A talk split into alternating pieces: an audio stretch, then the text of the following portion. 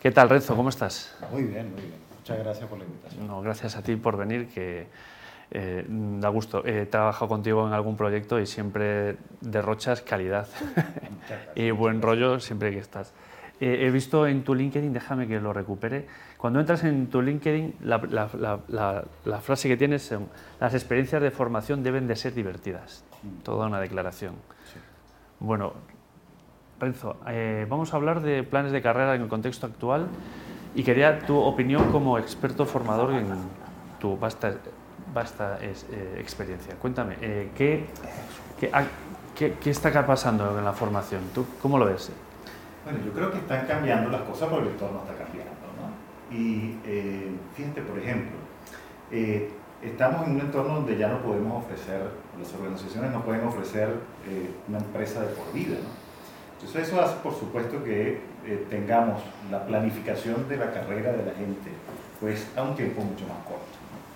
Y esto es interesante entenderlo desde el punto de vista psicológico, ¿no? porque cuando a mí me dicen, tú vas a estar conmigo por mucho tiempo, bueno, el contrato que hacemos entre los dos es un contrato que prácticamente lleva implícito la cooperación, la confianza. Pero cuando yo te digo, yo tengo un tiempo límite y además no te puedo ofrecer más, y además a ti tampoco te interesa, ¿no? como, como, empleado o como una persona que quiera futuro, por ejemplo, emprender algo. En ese momento tenemos un tiempo de caducidad.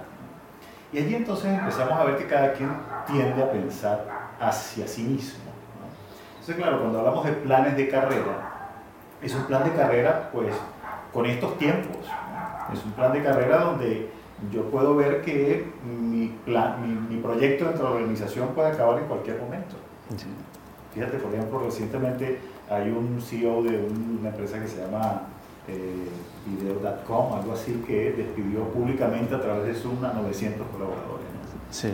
Entonces, claro, ¿cómo te sientes tú si tú dices, yo tengo mi plan de carrera dentro de la empresa, yo quería crecer dentro de la organización y hoy pues me convocaron a una reunión y resulta una reunión que me despidieron? Entonces, bueno, eh, por supuesto que el tema de, la, de, de, la, de verte a largo plazo dentro de la organización es un tema interesante porque involucra compromiso. ¿no? Es decir, en el momento en que yo me siento comprometido con la organización, en ese momento, pues, por supuesto, yo doy más. ¿no? Lo que pasa es que entendíamos antes el concepto de compromiso como permanencia. estoy, mientras esté, es porque estoy comprometido. Pero ya hace algún tiempo entendemos que el compromiso tiene un componente de permanencia, pero tiene un componente también, si se quiere, más emocional o más afectivo, que habla de hacer por la empresa. Es, dar el plus, es dar eh, el, el, punto adicional. Y ahora, con, con, con, lo que nos estás contando, es más complicado que ese empleado de esa última milla, ¿no? Ese, claro. ¿Cómo se consigue desde recursos humanos? ¿Cómo, claro, porque digamos que esa última milla, como estos tiempos ahora son cortos y yo pienso más en mí, es una última milla que siempre va a apuntar inicialmente hacia mí. A mí como empleado. ¿Por qué voy a dar una milla para ti si no voy a estar contigo en un plan de largo plazo? Exacto. O qué, qué beneficio puedo tener. O sea, yo puedo dar una milla adicional, pero necesito que me retribuyas. Inmediatamente, No, no con una zanahoria a largo plazo. Claro, entonces yo quiero crecer contigo, pero bueno, entonces dame una promoción o muéstrame un camino rápido, ¿no? Que, que es un tema también complejo, porque cómo crecer con tanta rapidez. Sí, sí, sí. O sea, o sea que las políticas de retribución de recursos humanos eh, se están adaptando para, o, deberían de adaptarse. Al menos deberían. Yo no sé si lo están haciendo. Yo creo que hay muchas que no. Pero sí creo que hay, hay algunas empresas que han empezado a entender esto y que han empezado a entender que efectivamente un empleado por dos años es eh, entender que voy a tener un empleado por dos, años. Y tratarlo como tal. Y tratarlo como tal puede ser muy beneficioso para ambas partes. Sí, sí. ¿no? Porque recuerda antes, ¿no? si no lo veía futuro, en 10 años, etcétera, pues decía, no, esta persona solo nos va a durar 5 años. Hoy en día, si tú dices que alguien te va a durar 5 años, es maravilloso. O sea, te dura todo Eso es largo plazo. Eso es largo plazo ahora.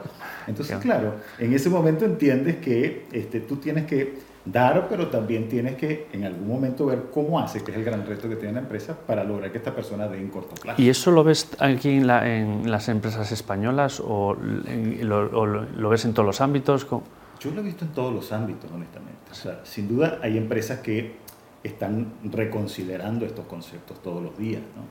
Y ya hoy en día tú ves eh, algunas empresas que empiezan a abandonar viejos, viejos esquemas por ejemplo, evaluación de desempeño. términos como ese. ¿Tiene sentido una, entre una, una evaluación de desempeño? una vez al año, sí. Una vez al año que nos a recordar algo que hiciste en enero que, todo, que se te olvida. ¿Tiene sentido hoy en día? Bueno, no tenía sentido ni antes. No tenía sentido antes, hoy en día, como cómo lo abordan. Entonces, claro, implica un cambio de mentalidad completamente. O sea, detrás de todo esto hay un cambio de mentalidad completo, ¿no? Es entender, por ejemplo, hacia el empleado que eh, ese concepto de, que yo llamo la tiranía de la pasión, es decir, eh, son estos empleados que quieren solamente hacer lo que les apasiona, cuando, bueno, el trabajo implica, si tienes mucha suerte, hacer lo que te apasiona, pero hay de vez en cuando. exacto, de vez en cuando, pero hay un sinfín de tareas operativas que están en absolutamente todos los trabajos, en todos. Un futbolista que ame lo que hace, pues quizás pues simplemente encontrarse todos los días con no ser una, con ser una figura pública y no poder llevar a sus hijos al colegio, al parque, sin, debe ser pues, eso es una parte de su trabajo que no está asociada precisamente a algo que le gusta. Entonces, claro, este tema de, de, solamente seguir la pasión nos está quitando mucha planificación, porque la pasión es una emoción, no es un plan. Entonces, cuando la gente dice, sigue tu pasión, ah, pero ¿cuál es la estrategia? La estrategia no existe porque es una pasión, es una emoción y las emociones son a corto plazo, son con visión de túnel además, porque tú solo ves lo que te apasiona, no ves el resto, el contexto. Oye, y esto, esto que nos estás contando, eh, difiere por, generacionalmente. Los jóvenes, entiendo que me lo estás definiendo y me veo más, lo veo más vinculado a, los millennials, generación Z. ¿Va por ahí la cosa o sí. es...? Bueno, lo que pasa es que, claro, en las empresas estamos mezcladas todas las generaciones, ¿no? Bueno, cada vez algunas generaciones nos empiezan a sacar más, pero digamos que están mezcladas todas las generaciones. Por supuesto que este chico que entra muy joven a una organización, y que dice yo voy a estar aquí un tiempo y luego voy a emprender o en paralelo tengo mi proyecto de desarrollar alguna aplicación, etcétera, es una persona que tiene muy claro que está en un momento determinado haciendo algo con un propósito. Entonces, quien está evaluando a esta persona debe tener eso claro, independientemente de la generación.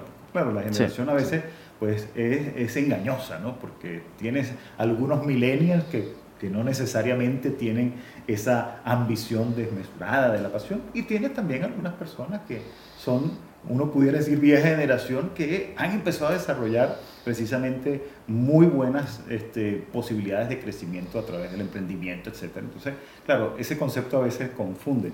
Pero lo cierto es que yo creo que en cualquiera de las, mm, mm, cualquier ámbito, ¿no? efectivamente vamos a ver que tenemos que adaptarnos a este proceso y tenemos que entender, ¿no? entender efectivamente lo que está en la mente del otro y diseñar en conjunto lo que necesitamos ambos para la organización. Porque en el momento en que yo empiece a diseñarlo hacia mí y tú empiezas a diseñarlo hacia ti, pues, bueno, quizás tengamos algún punto de encuentro, pero obviamente el, perjudicado va a ser la empresa, ¿no? sin duda. Tremendo, muy, muy interesante, muy interesante. Y, claro, esto a la hora de diseñar planes de carrera, como es el, motivo de lo que íbamos a charlar, sí, diseñar, diseñar, planes de carrera con, con, estas handicaps de la inmediatez de los dos años, eh, ¿hay alguna forma de...? la palabra plan a dos años me parece más que un plan, es una batallita, ¿no?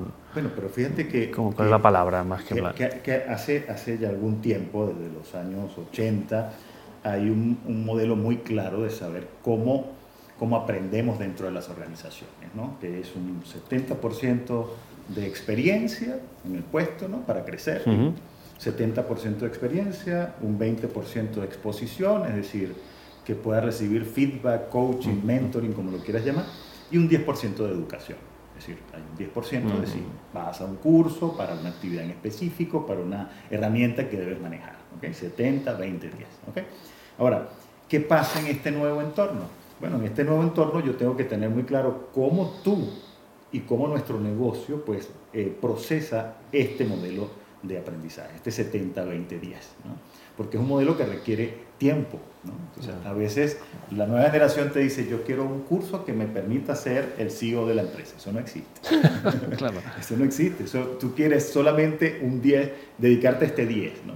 Para llegar a ser el CEO tú necesitas el 70, que es exposición y experiencia. Y eso es, requiere tiempo. Y eso requiere tiempo. Entonces, bueno, ahí empieza, digamos, esa, esa, esa suerte de alianza con la persona. Tú quieres crecer dentro de la empresa, está muy bien, pero este plan de carrera implica que tienes que tener experiencia acá y tienes que desarrollar esto. ¿Pero qué experiencia? Si tenemos dos años. O sea, ya te la tiene que traer de la empresa anterior. Claro. Fíjate, a ti que te encantan las historias. Recuerdo una oportunidad, estaba dictando un taller y ese taller era un taller con un, grupo de directores y lo abría el, director general de esa empresa. Y bueno, eh, el director general comenzó ese taller de liderazgo preguntando, ¿quiénes quieren mi puesto? O sea, ¿quiénes de ustedes quieren ser el director general? Y de las 10 personas que estaban, 9 levantaron la mano y uno no levantó la mano. Y él se fue donde el que... El que no levantó la mano. Levantó la mano y le dijo, ¿por qué no quieres mi puesto? Y él le dijo, bueno, yo me voy todos los días a las 7, 8 de la noche de mi trabajo y cada vez que me voy, volteo y veo las luces de su despacho encendidas. Eso no lo quiero. y yo quiero mucho a mi familia, yo no estoy dispuesto a hacer ese sacrificio, yo estoy bien con mi puesto, yo no quiero, no quiero eso. Y este señor se le quedó viendo y le dijo, pues probablemente tú eres el único que está claro. Porque ellos quieren mi puesto, quieren mis beneficios, mi salario, mi salario y, quieren todo lo que yo tengo asociado. Pues. Pero no entienden a veces el sacrificio que tengo que hacer. Y decía, yo también quisiera pasar más tiempo con mi familia, pero yo decidí estar acá, hice mi carrera para estar acá. Entonces, fíjate, es interesante porque hay personas que lo tienen muy claro, que saben que dentro de su carrera llega un momento en que tienen que tomar una decisión de si quieren seguir y los sacrificios que eso implica, y si efectivamente prefieren quedarse en donde están y complementar con algunas otras cosas, que es perfectamente válido. Y esta lectura también la tiene que hacer la empresa, porque la empresa a veces también nos presiona y nos dice, tú eres el high potential de la empresa y tú estás condenado a ser, este, él tiene esas, estás ungido, ¿verdad? Con los santos óleos y tú estás condenado a llegar hasta donde este señor que es el director general, ¿no? Y no necesariamente esta persona quiere, no necesariamente es su proyecto de vida. Entonces requiere precisamente esa alianza, que yo creo que es prácticamente el, el, gran resumen de esta conversación. Si no nos sentamos a conversar y a definir en conjunto, pues definitivamente tú vas a terminar yendo por tu lado y yo voy a terminar yendo por mi lado. Totalmente. Eh, feedback y comunicación. Sí. Totalmente necesarios. Sí. Hoy más que nunca. Hoy más que nunca. Hoy más que nunca. Siempre han sido importantes, pero yo creo que hoy más que nunca, eh, un líder que no se siente a hablar con las personas, eh, una empresa que no se siente a hablar con su gente. ¿Y por qué hoy más que nunca? ¿Las estructuras de las organizaciones las ves iguales? ¿Han cambiado? A ver, yo creo que hemos evolucionado de aquella empresa piramidal, ¿verdad? A pesar de que todavía vemos algunas estructuras que nos sorprenden, ¿no? Que todavía tú dices, no es posible que esto siga ocurriendo, ¿no? Pero en líneas generales creo que al menos hay conciencia de eso. Bueno, es que, Bueno, que lo obligado el entorno. No, la jerarquía yo creo que es necesaria, ¿no? pero, pero ya hay, hay movimientos, el movimiento allá, el que ya rompe todo lo que hay dentro de la, ¿no? dentro de la empresa. Pero en líneas generales, fíjate que este, yo creo que estas estructuras que tienden a aplanarse, porque ya hay más posibilidades de que un empleado de cualquier nivel pueda sentarse y decirle a un a un director general yo pienso esto. ¿no? Hay canales para eso, ¿no? hay, hay, espacios para que eso ocurra. Entonces cuando eso eh, eh, eh, tiene ese nivel de, de, digamos, abrimos ese canal, estamos precisamente abriendo el espacio a la comunicación. Porque antes había que mandar un mail al Olimpo, ¿verdad? Para ver si los santos dioses te permitían hablar con el presidente. Pero hoy en día no. Hoy en día ya es probable que tú le escribas hasta un correo. Incluso hay eh, hay buzones. Hay buzones. Incluso hay, sesiones de, de, de donde el presidente dice, yo quiero escucharlos hoy, nos tomamos un café. Maravilloso. Esos son espacios, esas empresas están entendiendo que si no ponen el oído allí, pues ellos son los que van a pagar las consecuencias. Perfecto. Oye, me están ya, eh, creo que nos estamos ya yendo de, tiempo. Eh, Renzo, es que yo te, tengo que imitar.